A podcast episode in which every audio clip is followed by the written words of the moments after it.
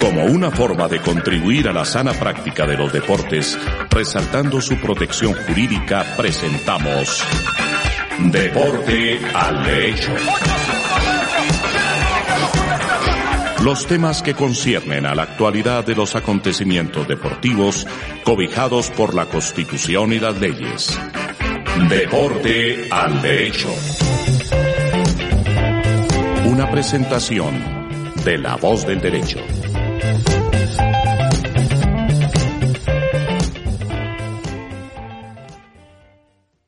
Buenos días, buenas tardes, buenas noches, desde donde y cómo nos oigan. Esta es La Voz del Derecho, Deporte al Derecho, un programa que habla de temas jurídicos eh, en el deporte. Les habla Andrés Charria desde Bogotá y Rafael Alonso desde España, desde La Coruña. Y hoy vamos a tocar un tema que me parece interesante y que seguramente eh, quien eh, esté interesado en derecho deportivo lo va, lo va a entender y lo va a analizar. Hace 10 días en el campeonato mundial, en los campeonatos mundiales de natación de Budapest, se me olvidaron los nombres, de pronto Rafa los tiene, una nadadora de eh, nado sincronizado eh, terminó la rutina y en, en, la piscina se desmayó y cayó al fondo de la piscina. Y ahí empieza a haber una serie de, situaciones que vamos a comentar y eh, curiosamente, y esto tiene que ver con el reglamento, los socorristas no, no hicieron nada. Se quedaron, unos dicen petrificados y otros simplemente dijeron, se quedaron esperando eh, mm, actuar de acuerdo al reglamento. El reglamento dice que los eh, socorristas no pueden intentar, no pueden hacer nada mientras que eh, el jefe de la competencia, el juez máximo, no sé cómo se llamará, no les dé la orden. Y hay algún paralelo con el fútbol. Claro, en el fútbol eh, si hay un lesionado, salvo que sea eh, como el caso de Rasenberger, el, creo que era el, el, el, eh, el, danés que casi se muere en la Eurocopa. Eriksen. Eso, Eriksen. Rasenberger es un, es un piloto de Fórmula 1 que también lo estoy mirando. Christian Eriksen, pues los, digamos que los socorristas esperan a que el árbitro dé la orden, repito, en fútbol y en básquet, y todo esto, en básquet menos porque no, no entran, y entran. En el, en natación, la, la norma es la misma mientras el, el jefe de la, de la actividad no de la orden, los socorristas no se pueden, no pueden actuar. Claro, en el fútbol no pasa nada, una lesión con un minuto de espera, repito, salvo que sea algo coronario, no pasa nada, pero en natación, una mujer que está en el fondo de una piscina, eh, sin respirar, lógicamente, eh, pues es distinto. Afortunadamente, en este caso, la entrenadora, que es una, una entrenadora española, entendió la situación, se tiró a la piscina y rápidamente eh, logró sacar a la superficie a la deportista que en este momento, ya casi 15 días después, no tiene ningún problema. Entiendo que después los organizadores, la FINA, no la dejó competir a pesar de que mm, los, los exámenes eran Mm, satisfactorios. Y entonces vamos a hablar de la responsabilidad civil en la actividad deportiva. ¿Por qué es importante? Porque ya lo vimos en un caso donde en teoría no hay mucho riesgo, el deporte es una actividad de altísimo riesgo. Unos más que otros. No es lo mismo mm, jugar al tenis que eh, hacer parapente. No es lo mismo boxear que eh, correr los 100 metros planos. Son actividades peligrosas, sin lugar a dudas. Es, es mucho más fácil y menos peligroso sentarse con una, con una coca de papas fritas a ver un partido de fútbol que jugarlo. Jugar squash, jugar. Y entonces, eh, desde hace ya mucho tiempo, inclusive los hermanos Mazot hablan algo de esto en un, un tema de rugby, pero digamos que los últimos 20, 25 años empiezan a aparecer estudios sobre la responsabilidad civil en, eh, en la actividad deportiva, entendiendo como una actividad que es de, de por sí peligrosa y que hay varias, varios uh, deportes con varios riesgos. Cuando yo voy a boxear, pues la idea de mi rival es causarme daño y la idea mía es causarle daño. De manera que si yo le doy un puño lo suficientemente bien ubicado y con la fuerza necesaria, pues le rompo la nariz. Si esto lo transponemos al tenis o al fútbol, pues eh, no, yo como, como jugador de fútbol o como tenista, no espero que me rompan la nariz. La responsabilidad civil es un, repito, es una materia que se, pues, que se ha desarrollado hace muchísimo tiempo. Es una materia, por lo menos en, en la facultad, en las facultades eh, colombianas. En mi época, yo terminé en el 90, era una materia de un año. Pero es una materia que tiene que ver con responsabilidad civil contractual, extra, extracontractual, si hay dolo, si hay culpa, actividades peligrosas, y hay una cantidad de cosas que las tenemos que empezar a manejar en el deporte, porque son actividades distintas. Y hay varios, varias situaciones que ya quiero empezar a hablar con Rafa. La primera es que puede haber alguna ley local que prevea algunas situaciones. Tengo entendido que en España es así, Rafa. Buenos días, Rafa. Hola a todos. Es un tema muy interesante el que nos planteamos hoy, Andrés, la responsabilidad civil en el deporte, que nos puede dar seguro para, para multitud de, de, debates y también comentarios que nos, que nos deje la audiencia. Porque si algo caracteriza la responsabilidad civil es que es muy casuística. Es decir, que hay tantas posibles soluciones legales como casos hay. Y las circunstancias que confluyan en cada caso pueden mm, deparar que mm, llegado un, el planteamiento de un litigio, un caso se considere que hay una responsabilidad civil de algún sujeto que tiene el deber de indemnizar el daño padecido por otro sin el deber de soportarlo, y otro muy parecido no haya esa obligación de indemnizar porque hay alguna circunstancia que hace que eh, los dos casos no sean exactamente idénticos y que la posición de ambos sujetos no sea igual. En general, podemos decir que la responsabilidad civil es la sujeción de una persona, y por persona podemos entender tanto las personas físicas como las personas jurídicas, es decir, las, las entidades deportivas, las administraciones públicas, etcétera, de reparar el daño producido por, normalmente por la vulneración de un deber de conducta, por hacer lo que no se esperaba que se hiciese. Y esa vulneración puede consistir en una acción o en una omisión. Es decir, puede eh, surgir la responsabilidad por hacer algo que no se debía, eso sería una acción, o por omisión, por dejar de hacer algo que era esperable que se llevase a cabo para evitar un, un riesgo. Entonces, eh, aquí confluyen múltiples normativas, ¿no? Respondiendo a tu pregunta, Andrés.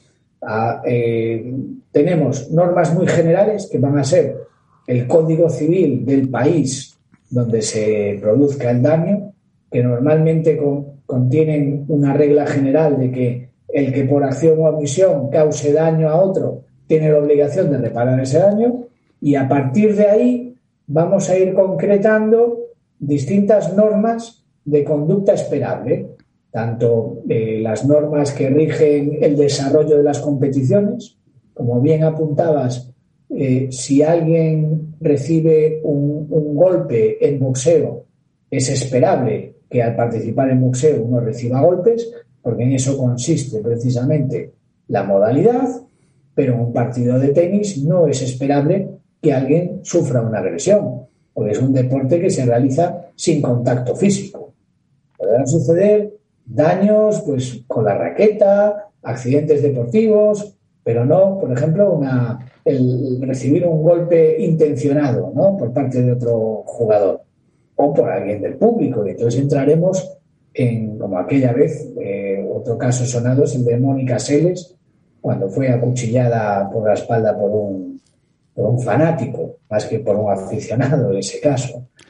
Y, ahí nos podríamos también plantear eh, los, los, deberes de conducta de los organizadores en cuanto a la preservación de la seguridad, tanto de los propios espectadores como de los, de los intervinientes en el espectáculo deportivo, ya sean deportistas, árbitros, etcétera, etcétera. Aquí la casuística es es muy rica y la normativa aplicable vastísima, porque afecta a muchos sectores.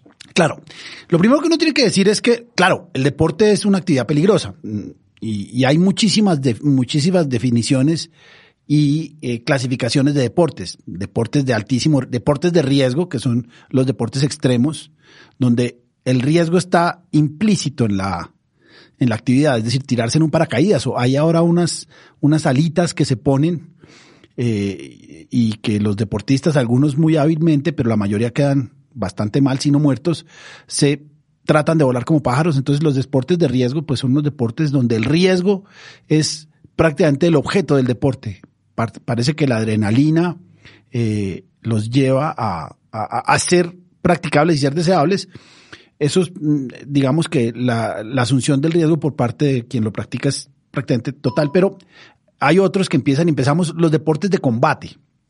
En, en los deportes de combate, la idea del, del deporte mismo es hacer daño, causar daño, causar la mayor cantidad de daño a mi eh, rival. Si yo soy boxeador, si soy luchador, no quiero hablar de la lucha libre mexicana, que me encanta, pero que tiene algo de teatro y que no está, aunque igualmente hay una responsabilidad y que quien causa un daño eh, apartándose de los reglamentos, y ahí tenemos que hablar del tema del reglamento, pues deberá resarcir el perjuicio. Pero entonces están los deportes de combate, son deportes donde, de combate real, porque por ejemplo la esgrima es un combate eh, simulado, los, los deportes de combate real, la idea, la intención del reglamento y el deporte es causar eh, un daño tal que mi rival o el rival, una de las dos combatientes, se retire porque no puede competir más.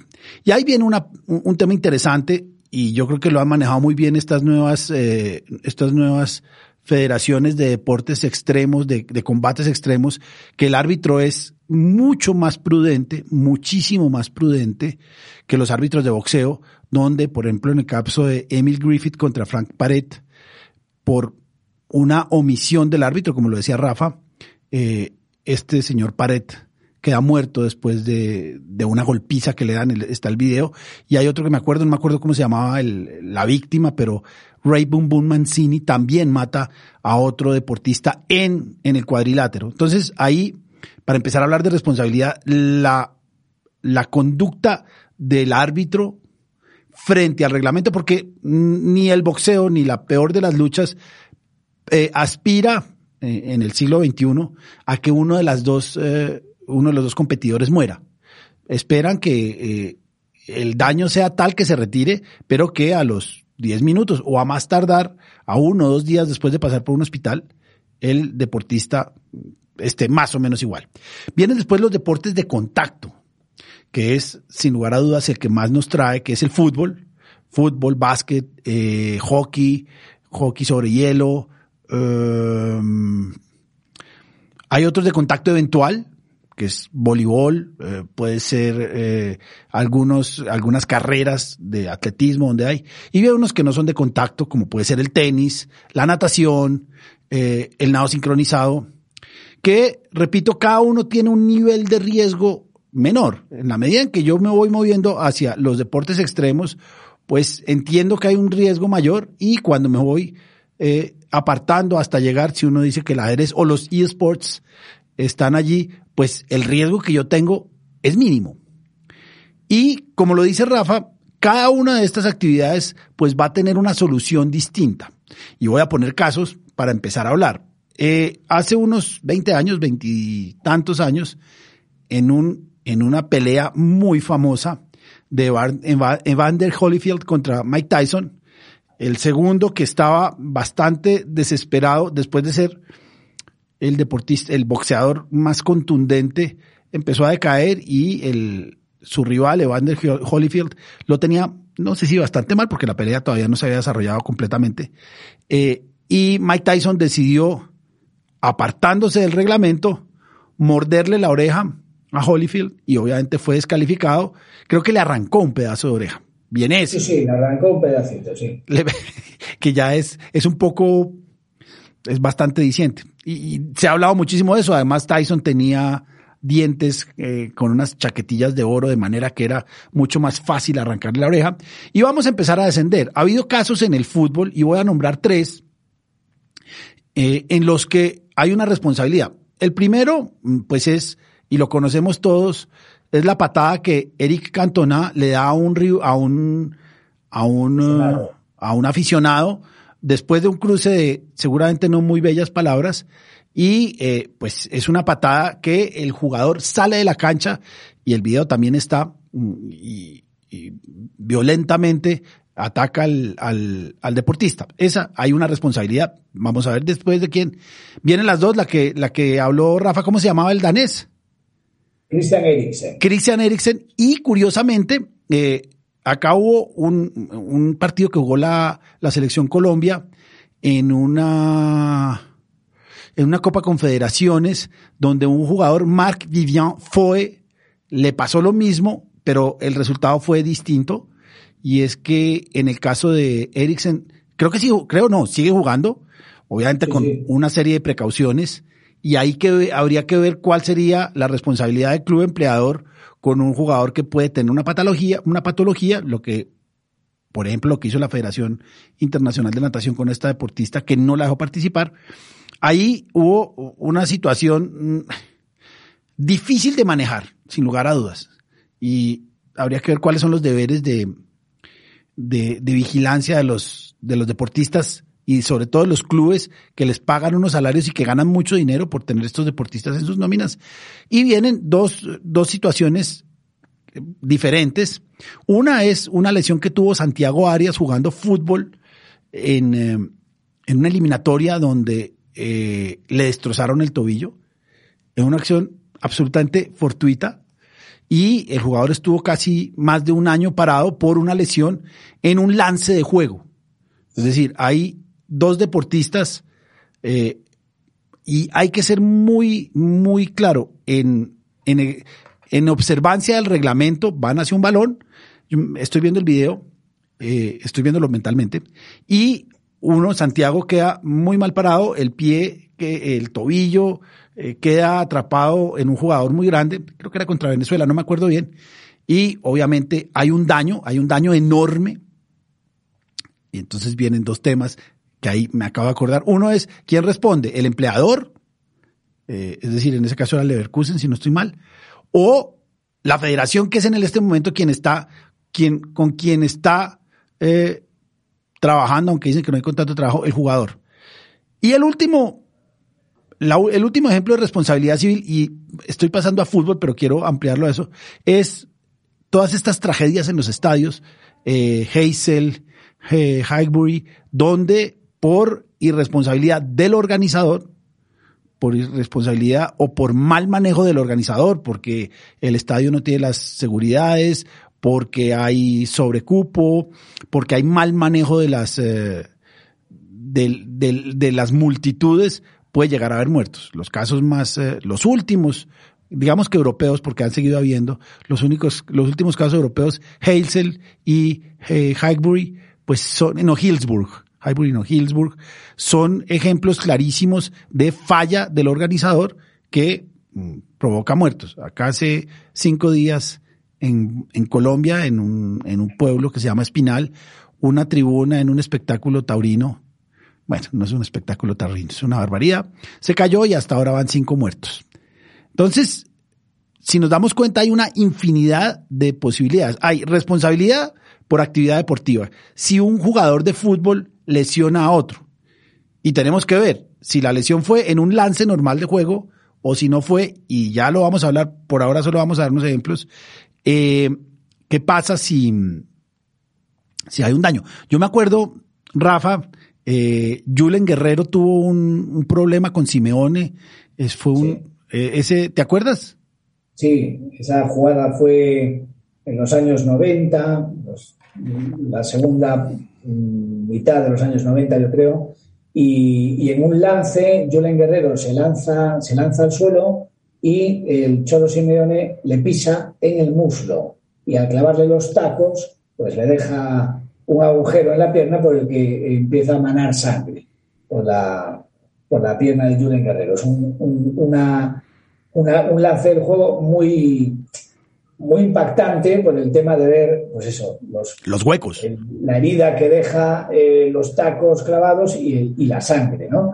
Pero también eh, recuerdo por esa época había habido una lesión muy gorda de, de Juninho, un eh, fichaje del Atlético de Madrid también.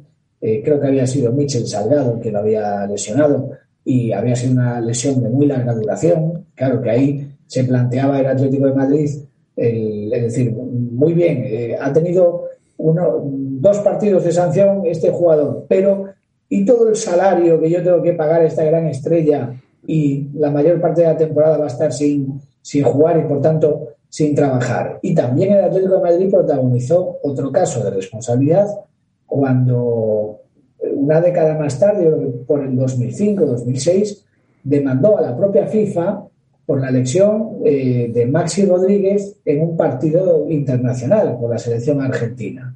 Y era un momento en que aún no estaba regulado este tema del, seguro que cubriera las lesiones de los jugadores durante su periplo con las selecciones nacionales. Pero sin duda, yo creo que el, caso más paradigmático, por ser el, más, el que más se presta a distintas interpretaciones, no fue un, un partido de mucha trascendencia, porque fue en Argentina, pero en la Liga de Mar del Plata, y fue el, el caso de Pizzo y Camoranesi. Y Camoranesi. Camoranesi después estrella mundial, internacional con Argentina, perdón, con Italia. Con Italia. De origen argentino, pero que se le habló también una gran carrera en, en Italia. Y Pizzo, que tuvo que dejar el fútbol a causa de la lesión que le causó el propio Camoranesi en ese partido, que le hizo retirarse, siendo Pizo estudiante de Derecho, que después se hizo abogado y que durante muchos años pleiteó contra Camoranesi y al final salió victorioso y Camoranesi fue condenado a indemnizarle porque los mm, miembros del tribunal, en una sentencia que es eh, muy pintoresca de leer, porque se analiza como si fuera la moviola de, de, la cámara lenta del lance de la jugada, los, eh, los jueces y magistrados, seguramente muy futboleros y aficionados ellos, analizan que esa entrada excede de lo que se considera una entrada normal y admisible dentro de lo, de lo que es un lance normal en el juego del fútbol. Un lance normal. Es un tema clave. Esa es una sentencia muy interesante porque es de las pocas sentencias que hay de responsabilidad civil en, en, la actividad deportiva. El caso de Camoranesi es un caso muy interesante. Básicamente, no es distinto a otros, pero lo que dice Rafa es cierto, es que es de las pocas sentencias que existen. Hay un caso similar, prácticamente el mismo, es el caso de Roy King contra otro jugador que se llamaba Haaland, que en un, en un, en un lance perfectamente premeditado, el jugador inglés King eh, de atrás le rompe el tobillo y le acaba la carrera a, Haaland y no pasa nada. Curiosamente, después en un libro él escribe que, eh, en una biografía, él escribe y dice que su intención era esa. Es decir, la intención excedía totalmente el lance en juego y le acabó la carrera al jugador. No sé si por temas de prescripción o algo el jugador no, no tomó medidas, pero ahí viene y empecemos, eh, repito, estamos en una introducción, pero en Colombia hay un término muy muy utilizado es que dice que lo que pasa en la cancha se queda en la cancha. Entonces, si eh, yo le fracturo un pie a un jugador en un lance de juego, pues eh, evidentemente es un accidente de trabajo, lo podemos mirar desde el punto de vista laboral, pero eh, no excede lo más, la, la, única responsabilidad que debería haber, si es que hay, es una responsabilidad disciplinaria, si hay una tarjeta amarilla o una tarjeta roja, pero no más no más, es decir, en el entendido de que la cancha es como un lugar sagrado donde la responsabilidad no existe. Pero en la medida en que los medios de comunicación han sido más, más invasivos, empiezan a aparecer situaciones donde lo que pasa en la cancha no se debería quedar en la cancha.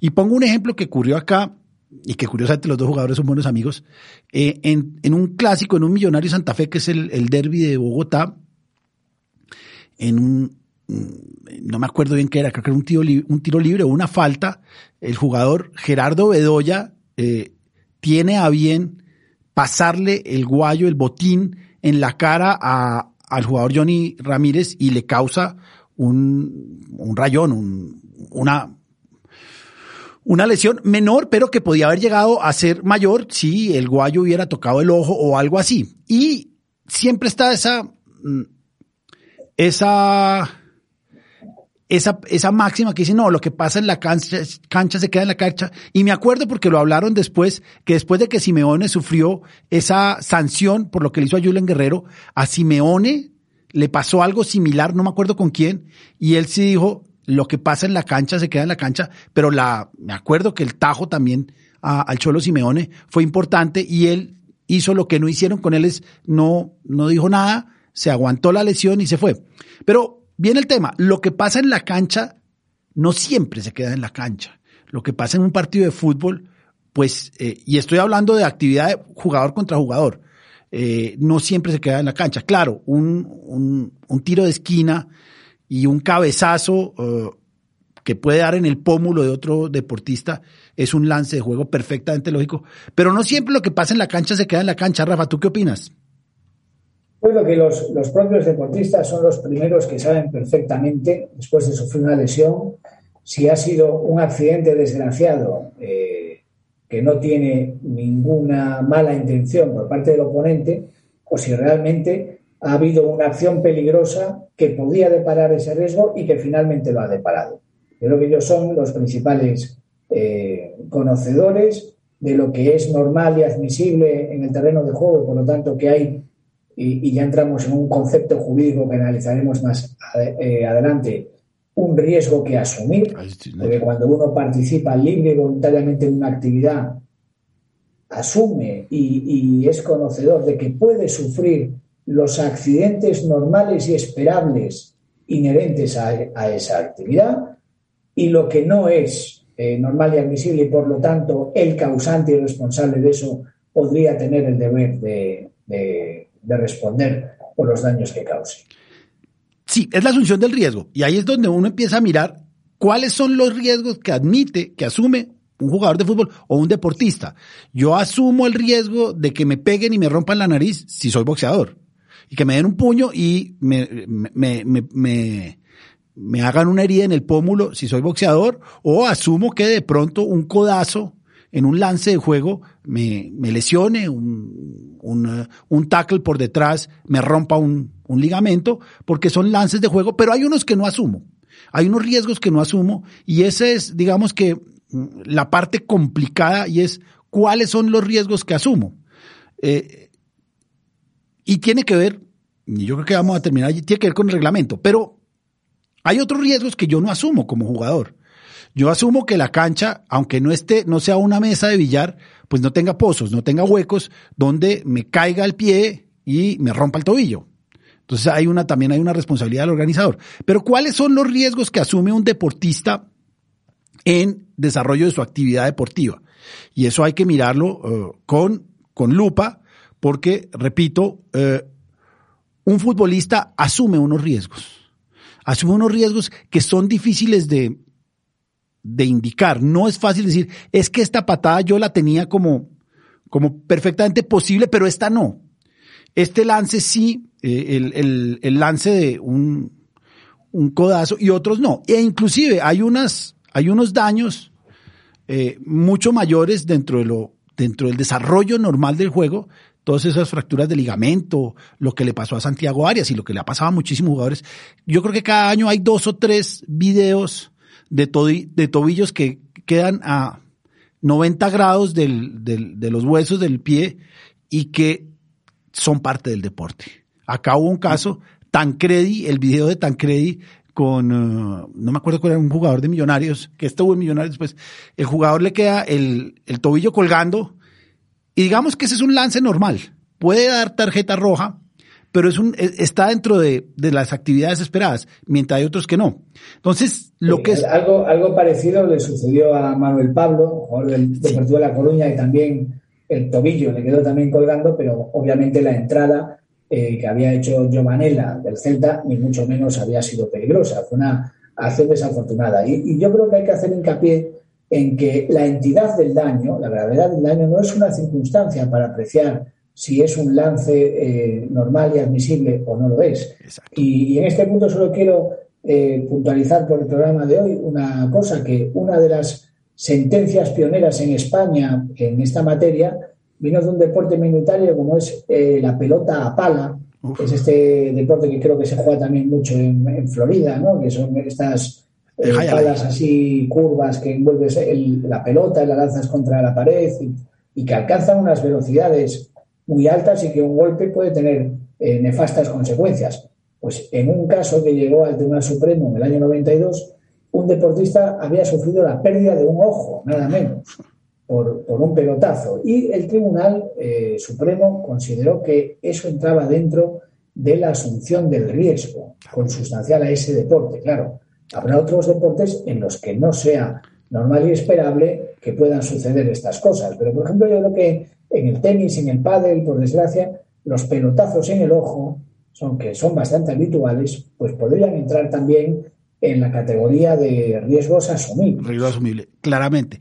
Ya para terminar, eh, yo tengo un libro mm, que equipara mucho la responsabilidad en actividad deportiva, y eso tiene que ver con Rafa, a la actividad de eh, los toros.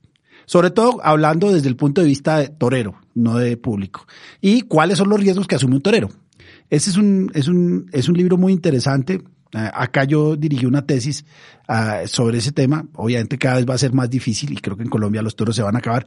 Pero vamos a seguir hablando de la responsabilidad civil en actividad deportiva, tomando en cuenta algunas sentencias, el caso Camoranesi, y vamos a hablar en el próximo programa ya de la actividad de la responsabilidad civil en el fútbol y sobre todo cuáles son los riesgos, cuál es el papel del árbitro, cuál es el papel del organizador, quién cubre. Habrá que mirar temas, por ejemplo, laborales, una lesión ¿Quién la cubre? Pues obviamente en Colombia al menos son las entidades de seguridad social, de previsión social, la ARL y la EPS, pero vamos a seguir hablándolo.